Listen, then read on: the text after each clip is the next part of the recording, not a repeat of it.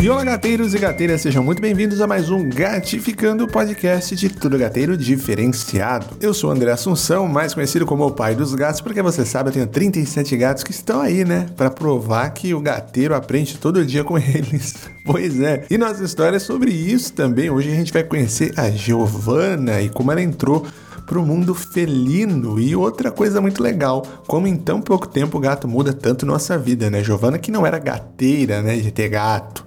Ela foi ter o primeiro em 2020. E sim, três anos após isso, agora, quando estamos gravando esse podcast, o gato já veio e trouxe muitas histórias, muito aprendizado, muito tudo na vida dela e é sobre isso que a gente vai falar hoje. Lembrando que você, gateiro, pode mandar a sua história no contato paidosgatos.com.br. Conta aí como que você entrou no mundo gateiro, ou uma história engraçada que você tem com seu gato, ou uma história de superação. Qualquer história que você acha interessante, legal, mandar aqui pra gente, bora conversar, bora ler essa história. E é isso isso. Então, vamos parar de enrolação e bora para a história da Giovana.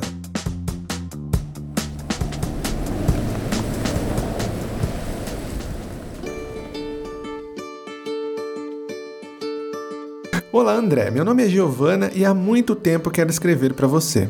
Adoro seu programa e sou sua fã. Acho seu trabalho incrível e que, aliás, espero ir no seu show aqui em Ribeirão Preto. Muito obrigado, querida. Obrigado, obrigado aí pela, pela, pelas palavras legais, palavras bonitas. Fico muito emocionado. Espero que você tenha ido no show de Ribeirão Preto, hein? Que já aconteceu, né? Esse e-mail foi antes disso, mas espero que você tenha ido, né? Acredito que você foi. Eu lembro de uma pessoa que falou: mandei a minha história pro Gratificando. Acho que foi você, olha aí. Então estou aqui para contar a minha história. São altos e baixos, mas o amor pelos felinos nos faz seguir em frente. Sempre gostei de todos os bichinhos, mas meu amor incondicional por gatos é recente.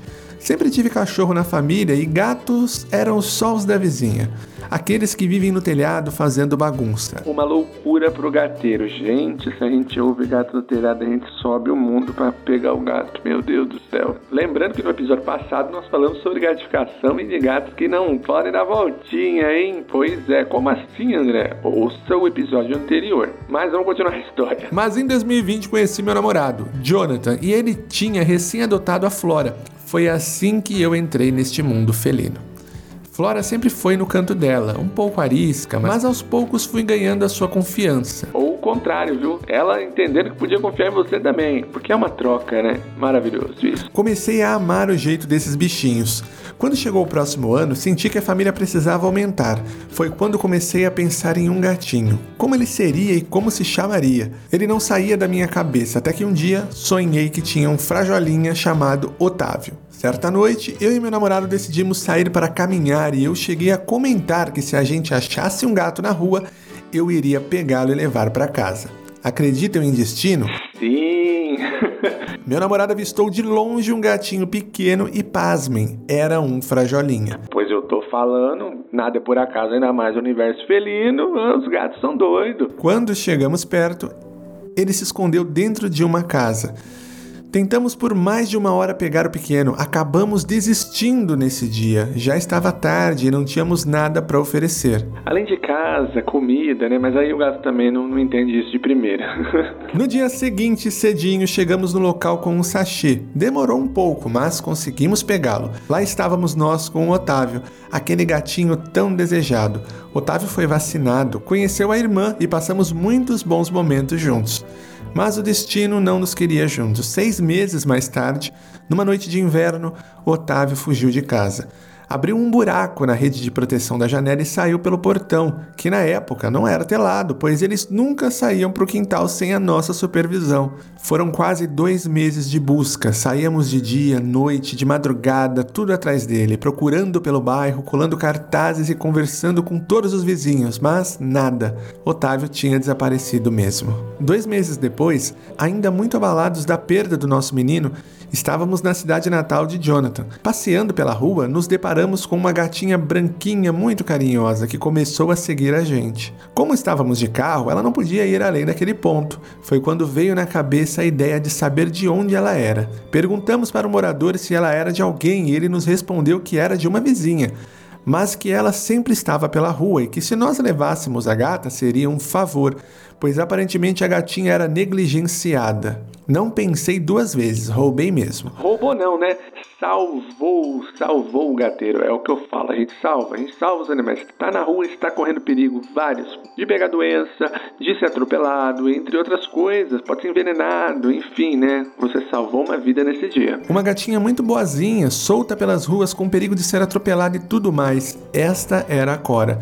Nossa linda menina branquelinha, a gata mais amorosa que eu já conheci. Nos apegamos desde o começo. Dias se passaram e comecei a notar que a barriguinha dela estava gordinha. Na hora pensei, deve ser verme. Comprei remédio, dei a ela e nada. Decidimos levar no vet para averiguar. Foi daí que veio a surpresa. Cora estava grávida. O famoso Kinder Ovo. Um mês depois, ela deu à luz na minha cama a três lindas gatinhas: Ágata, Betinha e Pontia. Até pensamos que poderíamos dar para adoção as três, ou duas, ou uma, ou nenhuma. Por fim, ficamos com todas. A família do nada chegou a cinco. Estávamos muito felizes, as gatinhas eram muito saudáveis e espertinhas. Levamos um susto quando a Ágata, aos seis meses, caiu do nosso apartamento. Foram seis andares de queda. A danadinha abriu a janela basculante da lavanderia, o que não era nem um pouco fácil, e o apartamento é todo telado, e foi parar no mezanino. Mas logo a levamos no pronto-socorro. Ela chegou a quebrar as suas patinhas da frente e o queixinho, mas de resto, incrivelmente se safou. Foram duas cirurgias que foram um sucesso e hoje ela anda normalmente.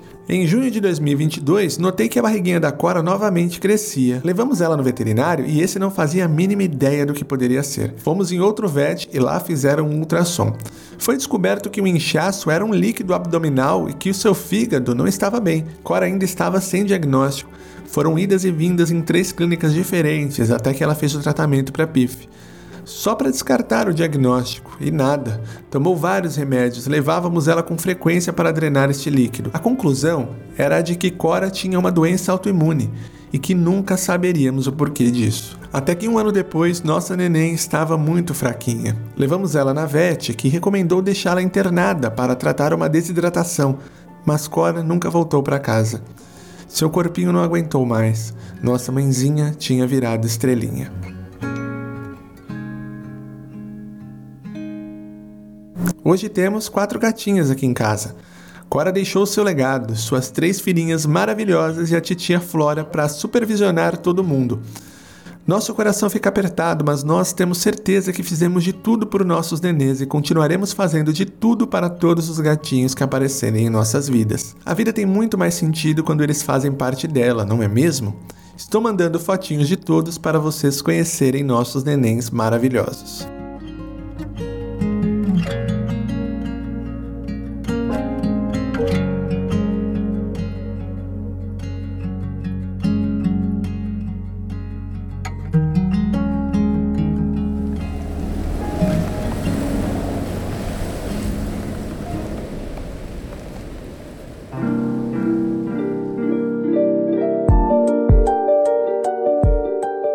História da Giovana Pérez. Parabéns, Giovana, por resgatar, adotar e não desistir da Cora em nenhum momento.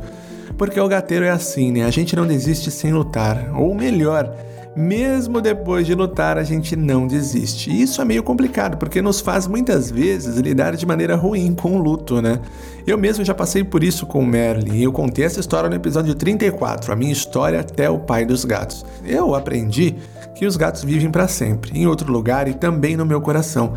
Então eu busco honrar a memória deles todos os dias. Como? Procurando ser alguém melhor, ajudando os outros gatos e outras pessoas também, né? A segunda parte, inclusive, é mais difícil. Mas é isso. Às vezes a história de um determinado gato é mais curta do que esperávamos, mas uma coisa é certa: de uma maneira ou de outra, ele cumpriu seu papel conosco. E um ponto muito importante, principalmente na história da Cora, é, de procurar outro veterinário e buscar um diagnóstico, né? A gente tem que fazer isso porque existem diagnósticos. O que às vezes acontece é que o veterinário não tem experiência. Então é o que eu sempre indico: vá num veterinário especialista em felino e mesmo assim, depois você não sentiu confiança ou não ouviu que não teve um diagnóstico, procura outro. Eu aprendi que isso faz toda a diferença na vidinha do gato, né? Mas eu também já passei por isso, de não ter mais alternativas veterinárias. Então, no final das contas, é o que eu falo, tudo é um aprendizado aprendizado e a gente faz o melhor que a gente pode sempre, como foi o caso da Giovanna e ela bem disse isso, né? Fez tudo o possível e a história dela mostra isso, né? Voltando daquilo da Cora ter cumprido seu papel com a Giovanna, né? Na história dela, a prova disso fica aparente nos gatinhos que ela acabou ficando, em outros que ela vai resgatar, ajudar, em outros que vai acabar doando, e no exemplo de vida que vai inspirar outras pessoas. Outro ponto muito importante, não subestimem os gatos. Eles abrem portas, cofres e até fazem ligação direta. Todo cuidado é pouco. Todo cuidado é pouco.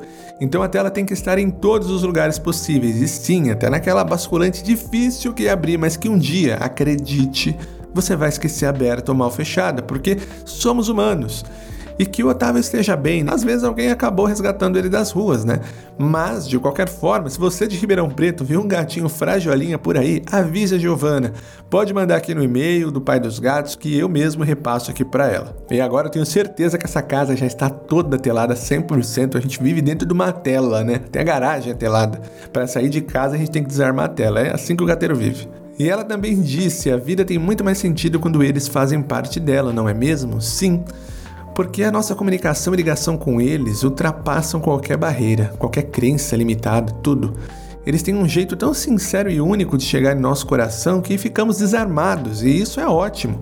Eu falei que ele quebra qualquer barreira e crença limitada. Pois é, isso a gente leva para a vida inteira em todos os relacionamentos. Mais uma coisa que a gente aprende e melhora para conta do gato.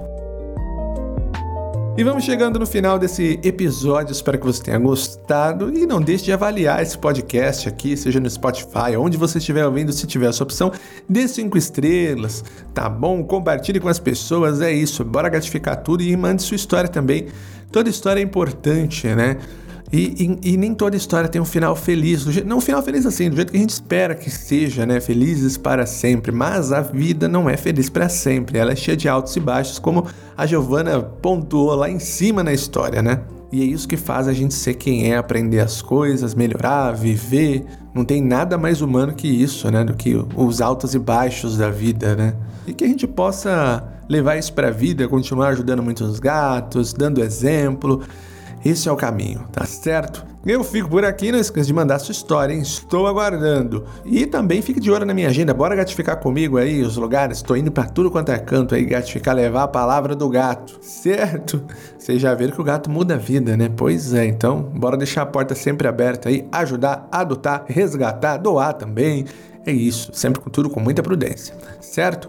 Um beijo, um ronron, até o próximo episódio. Tchau!